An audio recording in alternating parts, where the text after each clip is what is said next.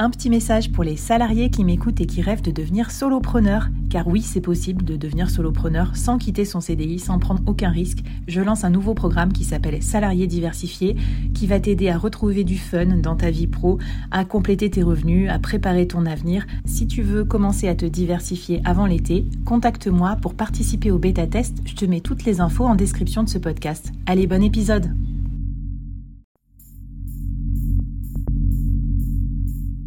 À quoi ressemblerait ton business si tu pouvais être épaulé par les meilleurs experts?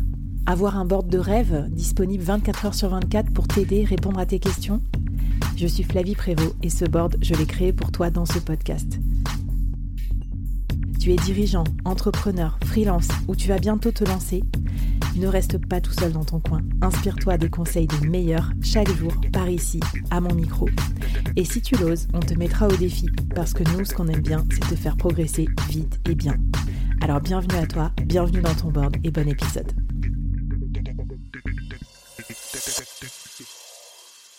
Alors, euh, dans ce quatrième épisode, euh, j'aimerais que tu nous parles, Géraldine, s'il te plaît, de comment on peut communiquer autour de son engagement, euh, autour de l'impact, sans passer pour un gros greenwasher. Parce qu'en ce moment, tu es d'accord qu'il y a des raids, notamment sur les réseaux sociaux, sur contre toutes les marques. alors, à quoi je pense? Je pense à Écolo Mon Cul, je pense à tous les gens qui spotent les marques de greenwashing. Sur LinkedIn, il y a perle de greenwashing et pour un impact écologique qui, euh, qui relève justement ces, ces, campagnes de greenwashing. Bon pote et tout ça. Et du coup, on voudrait pas non plus, euh, en essayant d'être meilleur pour la planète, euh, se, se planter complètement en termes de communication. Alors, c'est quoi le juste équilibre entre agir, communiquer? Est-ce qu'on n'en parle pas du tout? Est-ce qu'on en parle un peu? Raconte-nous. Ouais, c'est hyper important parce que du coup, le greenwashing est de plus en plus présent et à l'inverse, il est aussi de plus en plus décrypté. Euh, donc, on a de plus en plus de clés pour euh, se rendre compte et c'est vrai que ça peut clairement abîmer une, réputation. Après, moi, je distingue deux types de greenwashing. Déjà, il y a le greenwashing intentionnel et le greenwashing non intentionnel, qui est du coup par une communication qui est, pas vraiment juste, mais euh, avec un, on n'a pas vraiment envie de, de, vendre plus juste en faisant croire qu'on est beaucoup plus engagé que ce qu'on l'est par exemple. Mais euh, c'est vrai, comme tu dis, euh, le greenwashing, ça peut, voilà, ça peut avoir un impact sur notre réputation. Ce qu'il faut savoir, c'est que je le disais au début, personne ne peut être parfait parce que le sujet est vaste et complexe. Et donc, pour moi, le premier conseil, c'est soyez le plus transparent possible. C'est-à-dire que on parle beaucoup de building public euh, en ce moment, et ben c'est la même chose pour son engagement, c'est-à-dire que personne ne vous en voudra euh, d'être honnête sur vos objectifs, d'être honnête sur les difficultés, euh, d'être honnête sur euh, les limites. Je reprends l'exemple mmh. de, mon client distributeur de, de, spiritueux. Ils sont en train de développer la vente en vrac de spiritueux pour essayer de favoriser l'économie circulaire. dans le secteur des spiritueux, par exemple pour certains produits très prestigieux, ils doivent être embouteillés et fermés dans l'usine de production pour certifier qu'il n'y a, pas eu de mélange, etc. Bon, bah, c'est une limite, par exemple, à la vente en vrac, parce que, euh, en fait, ce, produit-là, certains whisky ne pourront jamais être vendus en vrac parce qu'ils doivent être embouteillés dans l'usine. Mais c'est génial, je trouve, de le dire, en fait, de dire, bah voilà, on essaie de développer la vente en vrac, mais on a des limites qui euh, ne sont pas de notre sort et qui viennent du secteur, etc. Et c'est hyper intéressant de le mentionner. Déjà, euh, en tant que consommateur, en tant que client, en lisant ça, on apprend des choses. On se dit, ah oui, j'avais mmh. pas pensé, etc. On comprend du coup la complexité du système et pourquoi bah, c'est pas si simple de changer du jour au lendemain, pourquoi euh, tout le monde n'est pas, euh, n'est pas si facilement écolo, pourquoi tout le monde n'arrête pas la viande, etc. Enfin, en fait, il y a beaucoup de limites, il y a beaucoup de difficultés et soyez transparents, euh, sur vos objectifs, bah moi j'ai décidé parce que j'ai que deux heures de temps par semaine euh, ou par mois euh, à dédier à ce sujet parce que bah, j'ai aussi des enfants, j'ai mon business, etc. Donc qu'est-ce que je peux faire pour être plus engagé en deux heures par mois? J'ai décidé de me fixer un objectif pour les six prochains mois parce que j'ai pas plus de temps. Mais personne ne vous en voudra en fait de d'être honnête et de dire bah je peux pas faire plus parce que c'est c'est ça parce que j'ai mes limites.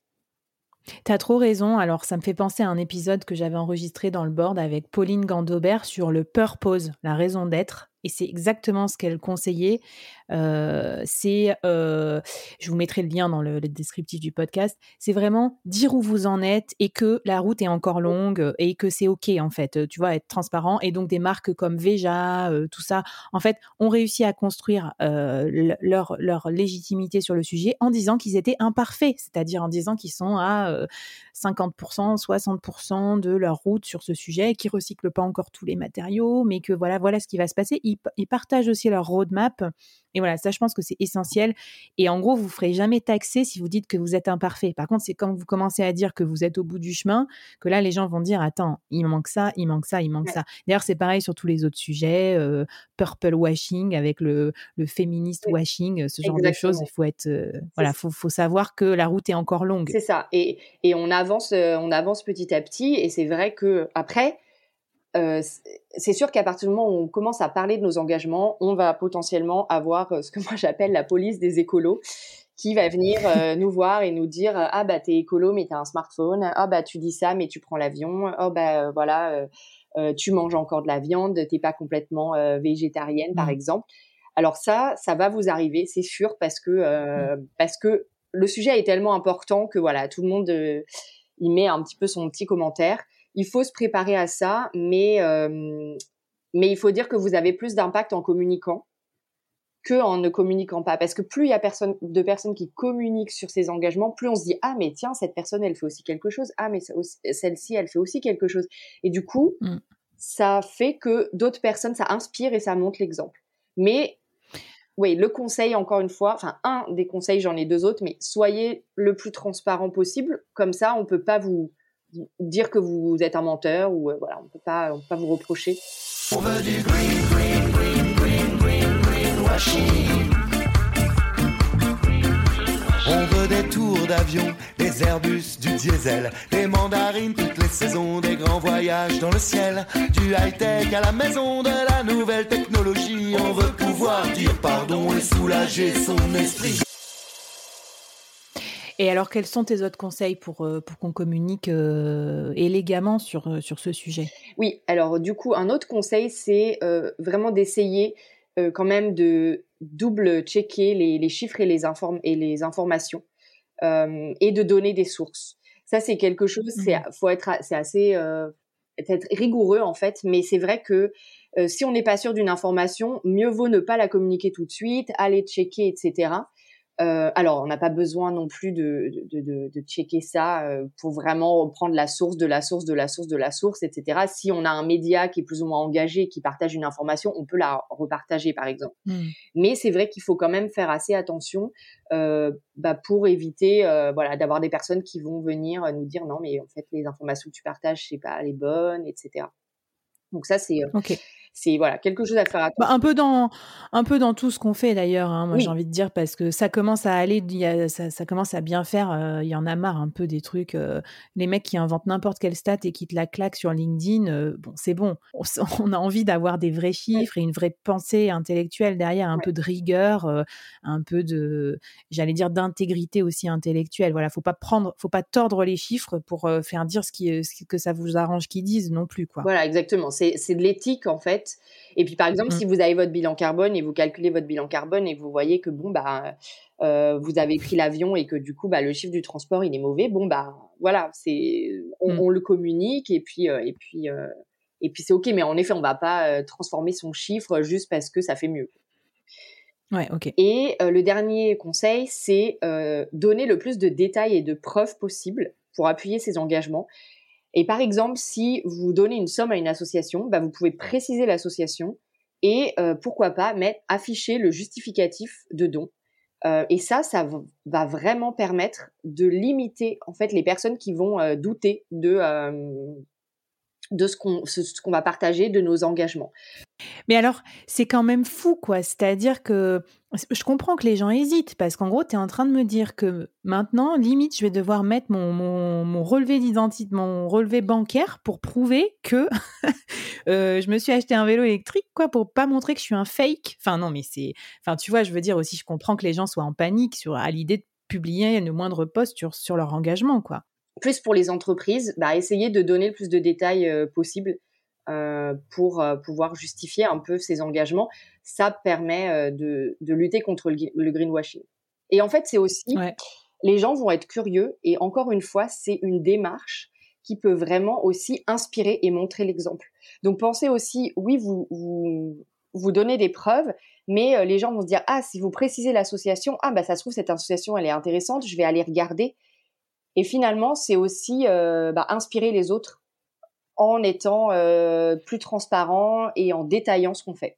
Dernière question, est-ce que tu remarques un impact des entrepreneurs ou des entreprises qui communiquent euh, ouvertement sur leur engagement, même s'il est imparfait et si c'est du work in progress, versus les entreprises qui, qui ne communiquent pas ou qui n'agissent pas?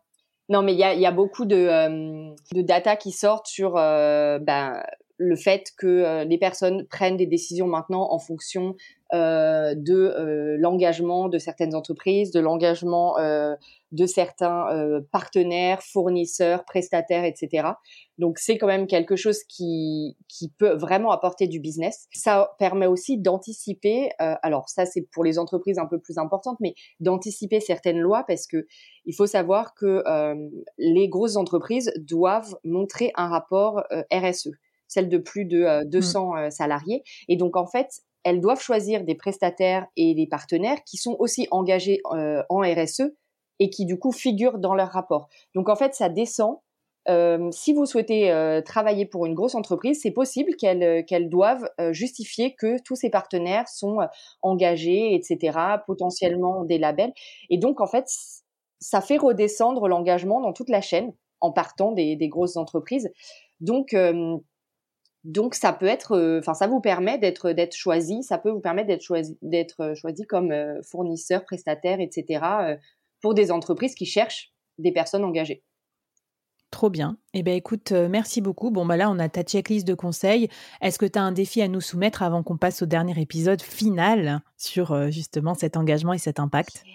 Eh bien, le défi, ça va être de publier, de parler de votre premier engagement, par exemple. Lancez-vous un post euh, sur les réseaux sociaux, euh, ajouter sur votre euh, site internet, dans la signature de votre mail, peut-être une première phrase qui parle de d'un engagement que vous avez pris pour, pour commencer votre votre communication.